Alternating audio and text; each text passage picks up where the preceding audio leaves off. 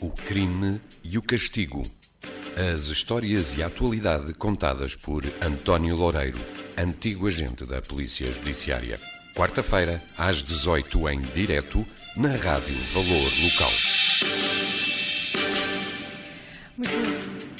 Tarde. Esta é a primeira edição de O Crime e o Castigo, uma nova rúbrica da Rádio Valor Local, onde falamos com António Loureiro, antigo agente da Polícia Judiciária, sobre alguns casos que marcaram a sua carreira e também alguns assuntos da atualidade no mundo do crime para os quais vale a pena alertar os nossos ouvintes. António Loureiro, desde já muito obrigada por ter aceitado o convite da Rádio Obrigado, Valor Local para esta rúbrica. Um, para quem não o conheça, é antigo agente da Polícia Judiciária. Fale-nos um pouco como é que foi este seu percurso, como é que foi parar à polícia. Uh, começando pelo princípio, como se costuma dizer. Uh, boa tarde a quem nos, quem nos ouve e vê. Uh, agradecer o convite para participar neste, neste programa.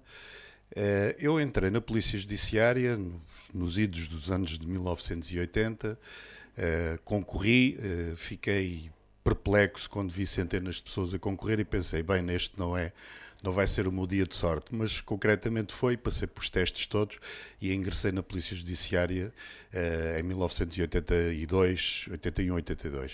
Na altura era mais fácil entrar para a Polícia Judiciária do que é hoje, uh, para quem não esteja familiarizado com esta instituição. No entanto, há cada vez mais apetência pelas pessoas, pela área do crime, há muitos jovens a, a, a quererem ser investigadores.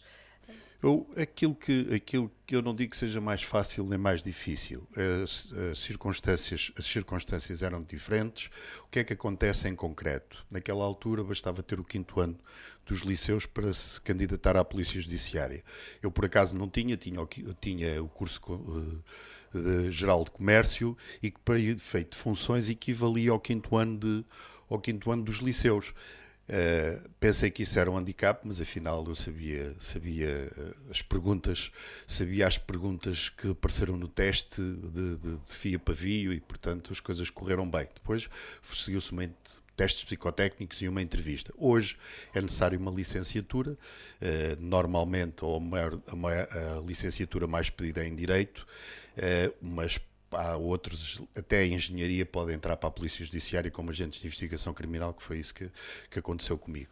Concorri uh, para agente de investigação criminal. É preciso também ter um, um, grande estofo mental para lidar anos e anos a fio com crimes. Uh, no seu caso foi mais os crimes de colorinho branco, mas imagino que os crimes uh, de sangue não seja Eu... fácil nós, nós na polícia passamos, e eu concretamente tive uma, tive uma larga experiência em vários setores da polícia, desde as burlas até os automóveis, portanto tenho realmente um background uh, muito grande. E depois estive na cidade da Guarda, na inspeção que existia lá, em que nós fazíamos uma coisa que alcunhávamos de, de clínica geral, onde nós tratávamos todos os tipos de crime.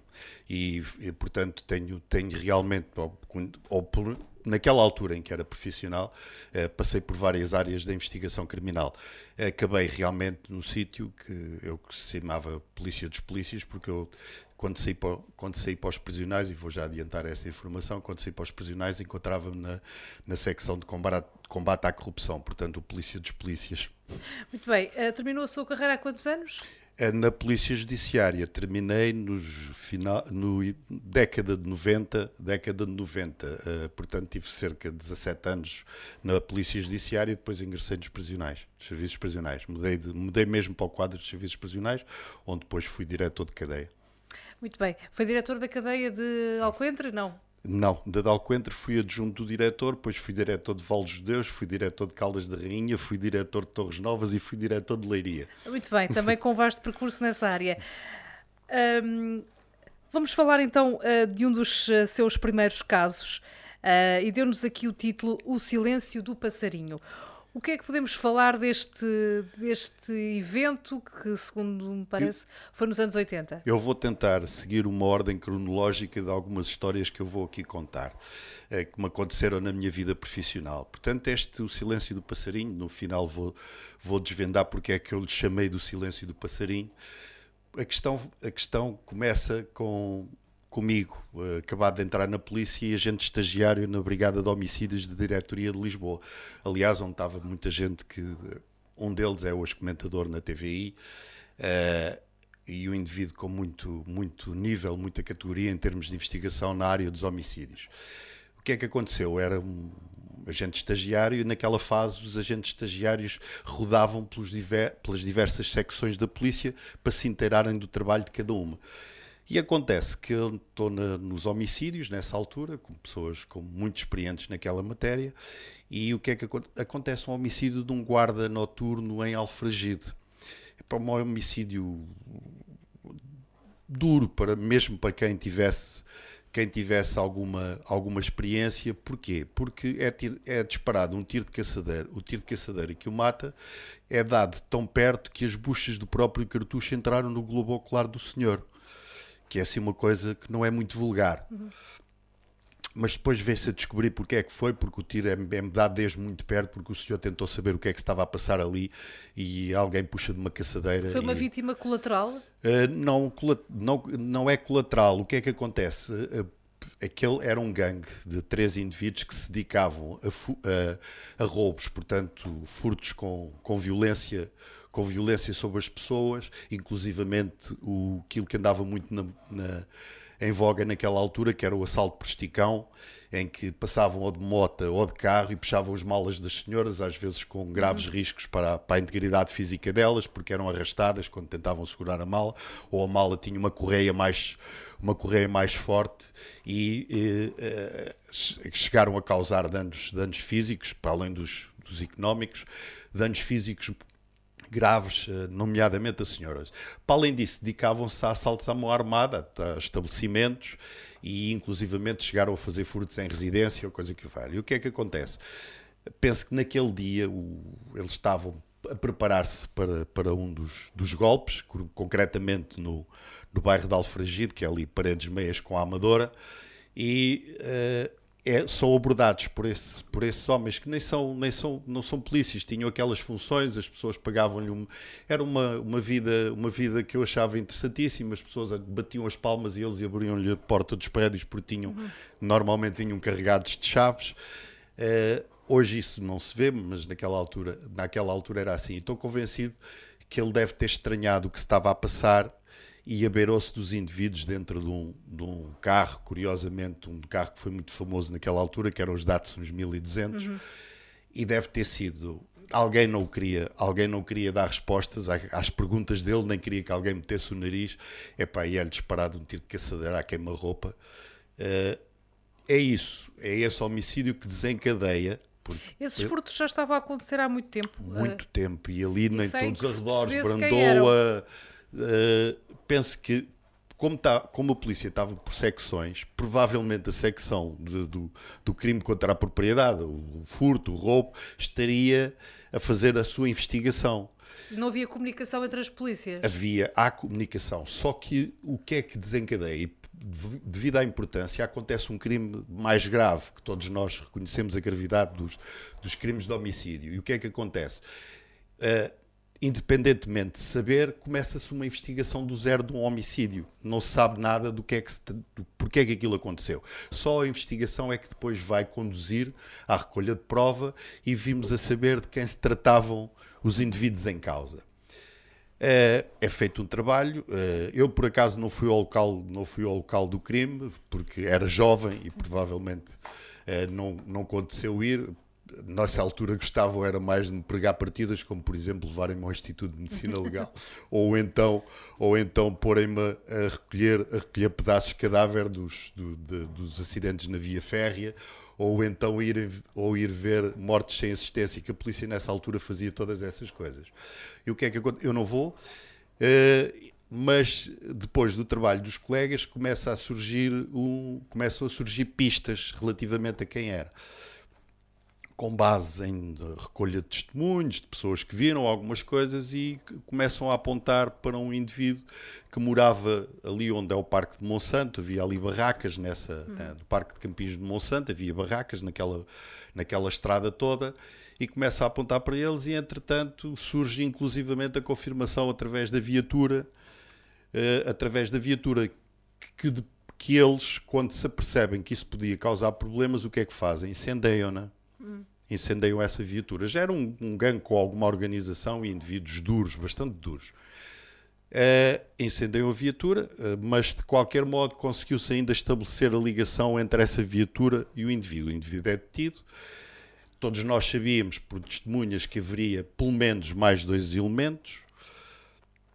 Havia mais dois elementos, isso pelo menos era uhum. certo, portanto seria um, uma, uma trempe, um trio que se dedicava a crimes com alguma violência. Uh, o indivíduo é detido, é detido e é levado para a polícia e pronto, começa aquela investigação com base uh, nos elementos já recolhidos. Não, não assumiu ou assumiu? Uh, não, não, nunca assumiu. Numa primeira fase nunca assumiu nada daquilo porque era normal que isso acontecesse. Só que se começou depois com a tal colaboração entre secções, começou-se a recolher elementos uh, ligados aos crimes de furto e roubo e começou-se, portanto, a criar a história, a história de, de, de, daquele gangue. E o que é que acontece? A certa altura, uh, nós começámos uh, a ficar no impasse, porque ele não dizia nada, e embora houvesse alguns dados, não conseguíamos saber quem eram os outros dois. Não conseguíamos saber. E ele estava lá, ia frequentemente, estava preso na zona prisional da PJ, ia frequentemente lá à secção, interrogatórios muito duros, muito cerrados. E ele e nada, não dizia nada? Ele não dizia nada, não falava, era um indivíduo bastante duro, jovem ainda, na casa dos 30 anos, bastante bastante duro e não não não Tinha adiantava. algum bairro não, problemático ou não? Muito problemático, porque naquela zona tem o bairro da, da, da, Boa Vista, tem, tem ali, tinha vários Brandoa, Alfragide, uh, bairro de, tinha para ajuda, ou 2 de maio, hum. portanto é toda aquela zona ali, uh, do, ali à volta de Monsanto era, era, tinha bairros periféricos muito complicados a Brandoa, a Buraca, portanto, e naquela altura, na década de 80, não, não está, hoje está coberto de, de edifícios, toda aquela zona está coberta de edifícios. Uh, naquela altura não, ainda havia muitos espaços, mas havia muita barraca, muitos bairros de barraca. Então essa estrada, essa estrada que acho que se chamava a estrada de circunvalação, passava, bordejava Monsanto junto ao parque, ao parque de campismo. Uh, esses interrogatórios muito cerrados, muito complexos, muito, e não, não conseguíamos. Uh, uhum. Havia uma arma, havia um carro que a gente sabia que estava incendiado e que já lhe pertencia, mas não conseguíamos estabelecer uhum. nem as residências de nenhum dos elementos do gangue, nem mais nada. Portanto, as pessoas que foram alvo de furto nunca identificaram uh, a cara das pessoas? Uh, se não foi, não existiu? Fazíamos essas diligências, mas normalmente as pessoas têm, daquilo acontece. E normalmente, como são crimes violentos, uh, como são crimes violentos, há pessoas que conseguem fixar bem as caras dos autores, sim, sim. mas há outras que por receio, por, uh, é como se uh, lhe desaparecesse a imagem okay. da pessoa em causa face à violência. Estão a, ser, estão a ser ameaçados com uma arma, uma arma caçadeira de canos cortados, que é uma coisa que assusta assusta uh, bastante as pessoas. Uh, portanto, nós começámos, começámos esses interrogatórios, começaram a surgir alguns elementos, mas nada que nos permitisse uh, chegar àquela, àquela conclusão. Com o incêndio do carro e com algumas, algumas coisas, começámos a não ter grande dúvida relativamente a um dos autores, mas faltava o resto do, do gangue, que era aquele que, que se encontrava detido. Um dia qualquer, eu como era novo naquelas, naquelas andanças, eh, fui, era hora, toda a gente foi comer qualquer coisa, vitaminar, como, gente, como nós dizíamos muitas vezes, foram vitaminar, e o que é que aconteceu? Fiquei sozinho com, com o suspeito, com o suspeito, fiquei sozinho, e comecei a falar com ele. E ele não me dizia rigorosamente nada. E provavelmente foi educado naquela teoria de que a polícia nas horas se diz. não sei se vocês já tinham visto essa esta expressão, não, essa mas essa existe e naquela altura era muito, era muito usada. A polícia nem as horas se diz. E então o que é que aconteceu? Uh, fiquei com ele e fiquei, fiquei irritado. Ele estava numa conversa normal, fazendo perguntas, idade, não sei quantos, como é que. E ele nada. E eu, a certa altura, olhei para ele e disse: Pá, este indivíduo está tá mentalizado para não dizer rigorosamente nada. E o que é que eu me lembrei? Deixa ver aqui de uma, uma forma de, de alterar isto. E disse-lhe ele: Olha, pá, isto não queres falar comigo, não tem problema nenhum. Sabes como é que se faz aos miúdos da escola? Viras-te ali para o canto da parede, pá, viras-te ali para o canto da parede e não dizes nada se eu não te perguntar. Epá, isto durou para aí 20 minutos. Ele começou a ficar agitado e virar-se para mim e, e eu e raivoso, com muita raiva, não sei quantos, eu digo, vira-te para a parede, não te vires para mais lado nenhum, vira-te para a parede e só vais falar quando eu te perguntar alguma coisa. E ele, mas nunca me trataram assim, começou a reagir, nunca me trataram assim. Nunca me trataram assim. Eu não estou a fazer mal nenhum, estás encostado, virado para a parede, eu não, eu não, eu não estou a fazer mal nenhum, não estou a bater, não estou a agredir, não estou a fazer nada, disse-te só que tens, porque não queres falar comigo, viras-te para a parede e estás calado até eu quero falar contigo. Aquilo demorou, demorou para aí meia hora, 40 minutos, virou-se para trás, uh, completamente irritado, e diz: Eu quero falar com o subinspetor. E eu disse: Então, mas o que é que tu queres dizer ao subinspetor? Eu quero falar com o subinspetor. Chama o subinspetor que eu quero falar com ele. E não é que a partir de. Foi falar com o subinspetor e confessou o crime. Hum. Confessou o crime, o crime de, de homicídio, confessou. E depois não queria dizer quem eram, quem eram os, os, cúmplices. E tinha alguma razão, porque um deles era irmão dele, mais novo, era o irmão mais novo dele. Uhum. E o outro era um indivíduo que era amigo dele, uh, tinham feito esses assaltos juntos e penso eu, naquela altura estas coisas eram mais tabu do que são hoje, que havia uma relação homossexual entre eles. Porque, certo. Porque um, o terceiro elemento teria, uh, teriam relações uh, homossexuais entre eles. O que é que aconteceu? Uh, não, quis, não quis adiantar no primeiro interrogatório, mas foi descrevendo, foi descrevendo e depois foi-nos dizendo: ah, a arma está em tal lado. Mas curiosamente não estava, porque o tal terceiro elemento do grupo tinha mudado de sítio. Uhum. Então, mas fomos lá à casa, escolhámos aquelas buscas normais e não sei quantos. Nada, a arma não, não aparecia, não aparecia. Apareceram alguns objetos uh, do que tinha sido furtado, uh, furtado e roubado nos, na atividade deles anterior, mas arma nem, nem pouco mais ou menos. Uh, até que, e na, na, investigação é preciso muito trabalho e também um, um pedacinho de sorte, um bamburro de sorte, como às vezes Exato. costumo dizer, e começou-nos a surgir, e agora aí vem, começou-nos a surgir uh, nas nossas investigações a história de um tal passarinho. De um tal passarinho de alcunha. Tal passarinho de alcunha, e começámos a, a trabalhar nisso. Uh, e é assim: a polícia nas horas se diz, mas quando se trata de homicídios, há muitos indivíduos, ou, ou pessoas, mulheres ou homens, que podem estar ligados a outro tipo de criminalidade, mas quando toca a homicídios, normalmente é assim: oh, gente, eu não sei de nada, não vi nada, mas vá ali, ou veja isto, ou faça aquilo, ou fale com o fulano. Uhum. Isto acontece, nos homicídios, isto acontece. Uh, e então começámos a, a tal história do passarinho e viemos pouco tempo depois a ver onde é que ele morava, fomos lá fazer uma busca, trouxemos roupa e alguns alguns equipamentos que eles usavam nos assaltos e lá estava a caçadeira que matou matou o guarda noturno estava portanto estávamos a trabalhar e começávamos a, a, a preencher as peças do puzzle uhum.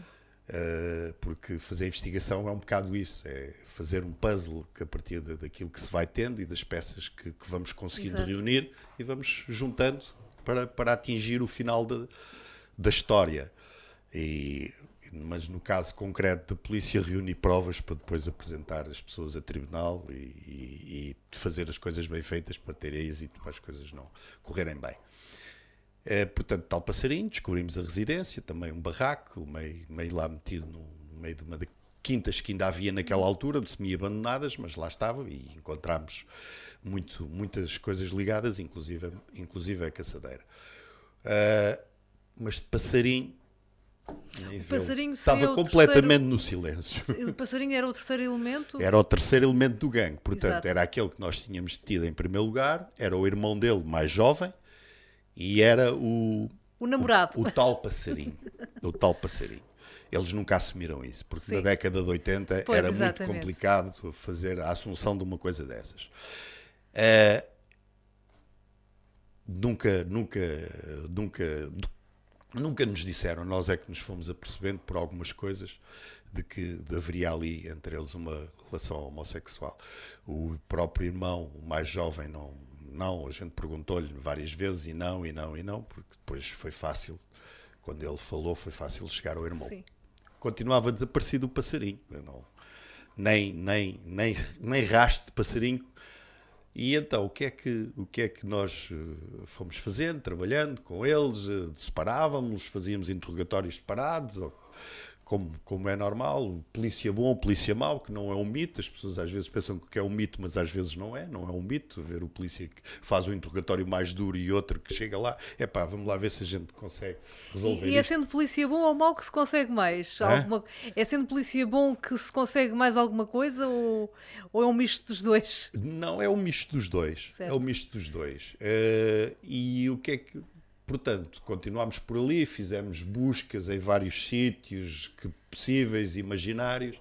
Depois, depois já tínhamos identificado o passarinho concretamente e quem era e, o que, e, que, e que fazia parte do gangue, porque depois começaram os tais, tais trabalhos que já estavam feitos noutras brigadas, quem são, quem não são, e começámos a, a, a definir quem era realmente o, a, qual era realmente a constituição do gangue.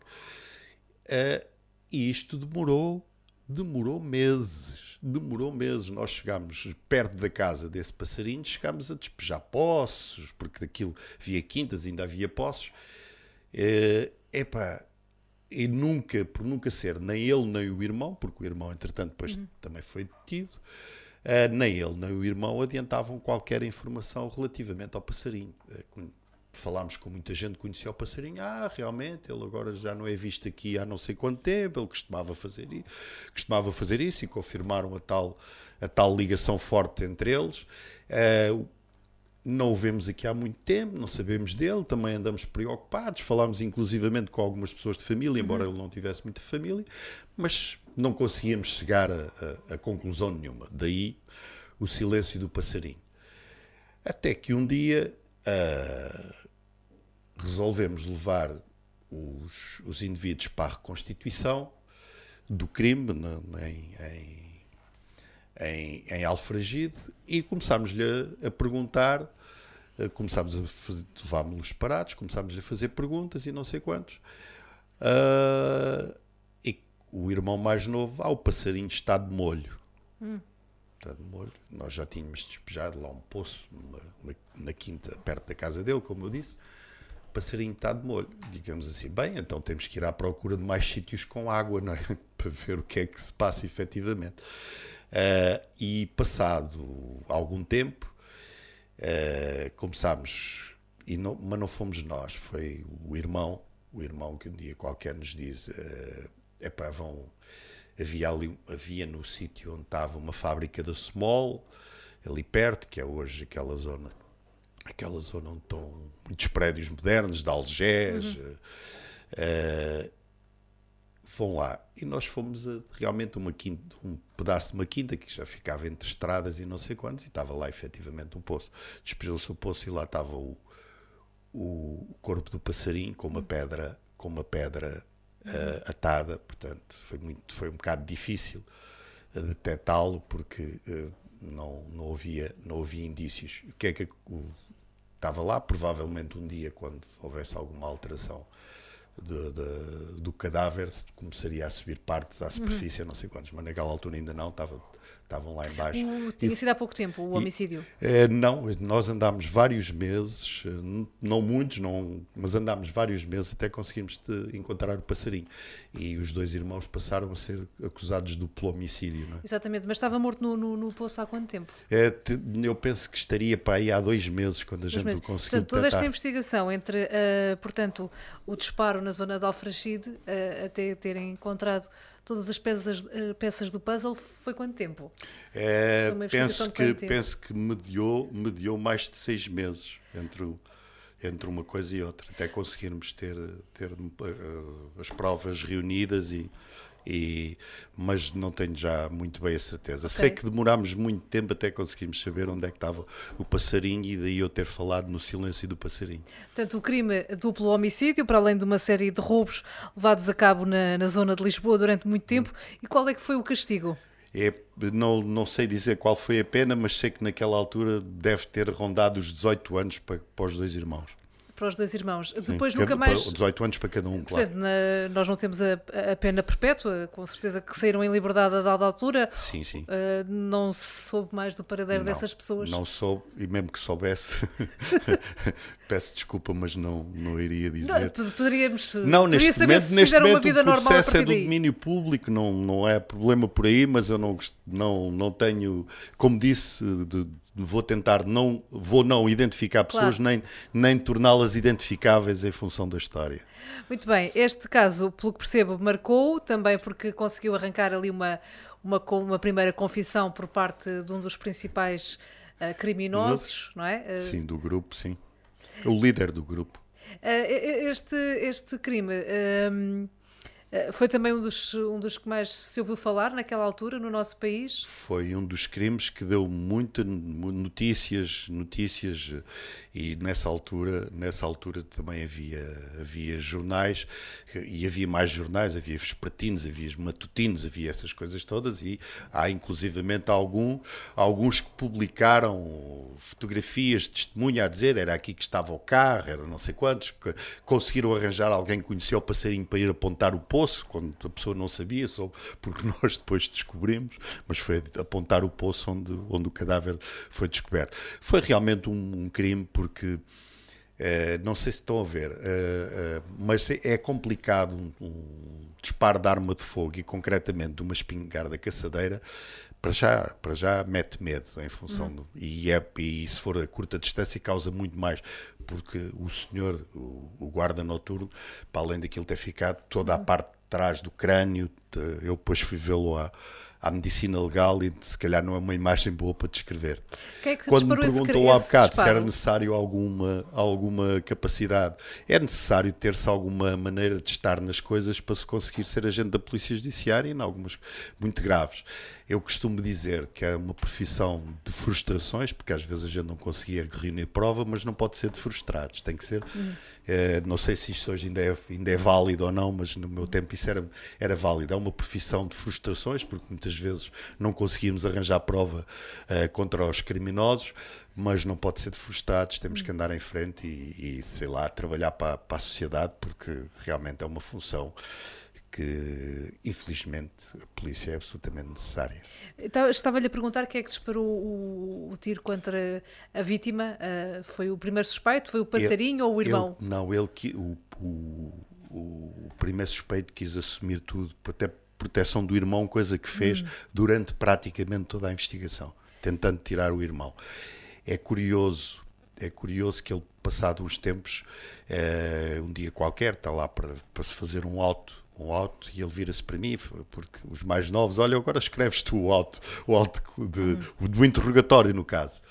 Ele escreves. E ele, quando acabou o interrogatório, já a contar, porque depois, entretanto, íamos tendo, íamos tendo recolhendo informação e fizemos-lhe vários interrogatórios, porque conforme íamos sabendo, e ele virou-se para mim e disse assim: Foi você, foi você, é que nunca me trataram assim. Eu, eu apanho pancada desde pequenino, meu pai é a única coisa que distribu bebia e distribuía pancada igualmente, para a minha mãe, por mim e para o meu irmão. Portanto, eh, os interrogatórios duros para mim não, não funcionam. Foi você que me conseguiu. Eh, fazer uma coisa que eu nunca me senti tão vexado na minha vida como você ter-me mandado virar para o canto da parede. Mas esse é, uma, é um truque que, que, portanto, eh, que se conseguiu com esse, com esse suspeito. Outros não. Não funciona. É o suspeito, cada suspeito eh, tem a é, sua não, forma de. Correu, ocorreu naquele numa, numa coisa que eu nem sequer estava a pensar que pudesse a pensar, resultar. Exatamente. Só que como fiquei irritado do facto de estava a falar com ele porque era novo na polícia e gostava e, e vamos lá ver, o estar a falar com ele nunca naquela nunca para já numa primeira numa na abordagem não estava de uma perspectiva de investigação, até porque já tinha os meus colegas a fazerem uh, o trabalho com ele. O que é que acontece? O que é que acontece? Foi naquele foi um coisa de ficar irritado com ele, dele, pá, então, mas uh, não falas é tal história do a polícia a polícia nem as horas se diz. E estava ali a falar com ele e fiquei irritado e disse-lhe assim: "É pá, vira-te para a parede, não voltes a não te vires para mim se eu estar a falar contigo". E resultou. Resultou. Naquele caso resultou. Muito bem. Vamos passar agora a um tema mais de atualidade. Um, e escolhemos para este, esta primeira edição a, a cibercriminalidade. É um conceito recente, praticamente ainda não existia no início dos anos 2000, mas a aceleração tecnológica imparável do nosso mundo uh, veio revelar mais este novo crime. Uh, Fale-nos um pouco também daquilo que hum, a Polícia Judiciária uh, tem conseguido fazer nos últimos anos para travar a criminalidade informática uh, e de que forma é que também as pessoas uh, se podem resguardar deste tipo de crimes. A Polícia Judiciária tem-se dotado com meios bastante, tem, tem, secções, tem secções e direções dedicadas. Acho que agora é uma direção onde me perdoar porque eu acho que já saí há uns anos, não é? Saí Exatamente. da década de 90. Isto é um crime mais recente, não é? É bastante mais recente, mas tenho acompanhado acompanhado e, concreto, a Polícia Judiciária tem, tem direções uh, ligadas à investigação de, deste tipo de crime, de crime uh, através da, da, internet. Da internet. Uh, penso que tem feito um bom trabalho. normalmente, normalmente, como em tudo na polícia, andamos muitas vezes atrás das evoluções, das evoluções da criminalidade, mas tem-se conseguido. E, infelizmente, uh, o que é que nós temos hoje? No cibercrime temos desde a pornografia infantil, uhum. uh, que é um que eu considero uma situação muito grave, até uh, às burlas através da informática, que, são hoje, que são hoje muito vulgares, e eu daqui faço um apelo às pessoas para tomarem cuidado. Se não souberem como é que funciona determinada determinada função na internet, e inclusivamente temos agora muitos casos com o MBWay, uhum. em que as pessoas não sabem como funciona e às vezes em vez de receberem dinheiro estão a dar estão a permitir acesso às respectivas contas. É necessário que isso seja, que as pessoas tenham muito cuidado, assim como tenho que ter cuidado com alguns e-mails que aparecem com imagens institucionais, com ligeiras diferenças uhum. e que se as pessoas não estiverem atentas podem estar a fornecer dados importantíssimos da sua vida bancária e da sua vida pessoal, o que é de todo, é de todo desaconselhável. O, e vai aumentar, o crime informático vai aumentar. Hoje, hoje sabemos que o dinheiro corre, corre os bitcoins, eh, não sei quantos, as, as transferências do dia para a noite, as, as offshores, tudo isso hoje assenta muito em, em informática, a darknet, uh, todas essas coisas. E a polícia vai tentando fazer, fazer o seu trabalho. Precisará, de certeza absoluta, muito mais meios e muito mais condições para e, poder e há, conseguir. E há mais agentes especializados, não é? Também? Sim, há muitos agentes, há muitos agentes especializados nessa área, já há bastante tempo, desde eu estava, quando eu saí da polícia, já havia uma secção uh, para o crime informático e tem, tem vindo a evoluir e a subir de, a subir de importância, porque realmente o crime também também tem mais importância nos tempos que correm. E é, é importante que as pessoas estejam alerta porque não há, não há forma não há forma de evitar muitas vezes algum tipo de burla que passa pelo, pela, pela informática porque as, as pessoas não sabem ou não, ou não estão atentas e, e dificilmente quando chegam à polícia se não reunirem um determinado um determinado nível de informação que poderá estar, poderá estar associada, Uh, é muito difícil. E por outro lado, uh, muitas destes, muitos destes crimes não deixam um grande rastro. É necessário um grande trabalho. Falou-nos aqui da, da, pornografia infantil que, explodiu desde que existe a internet. Uh, quando era agente até da Polícia Judiciária, e tendo em conta que passou grande parte da sua carreira sem que ainda existisse estes meios informáticos, como é que era investigar estes crimes? não se dava por eles, eh, era um mundo muito à parte. Hoje, hoje, como nessa altura, temos uma coisa que chamamos as cifras negras, que é a quantidade de crimes que ocorrem sem serem denunciados. Eh, é evidente que nessa altura a pornografia infantil uh, teria, que, teria que ser ou filmes Super 8 ou, ou então em fotografias. Quando eu estava a sair já, começou, uhum. já começava a haver e, portanto, seria um núcleo muito restrito de pessoas, contrariamente às revistas pornográficas vindo dos países, mas já existia, países mas já existia. Existia, existia, existia sem, dúvida, sem dúvida nenhuma. Porquê? Uh, embora não fosse provavelmente com a dimensão, porque hoje, por exemplo, pode circular pelo mundo inteiro essas coisas e há pessoas que se dedicam a isso e ganham muito dinheiro porque conseguem vender essas vender isso a, pessoas a pessoas que estão dispostas a comprar, infelizmente, e penso que hoje precisamos as pessoas e precisam de tanta coisa para, para, para, ter, para estarem ocupadas e alguns é precisam de coisas muito ruins, como a, como a, a, a pornografia infantil, e isso é realmente um. um ainda aqui está tá a ser noticiado agora recentemente. Uh, um, descoberta de mais e atenção de mais um indivíduo.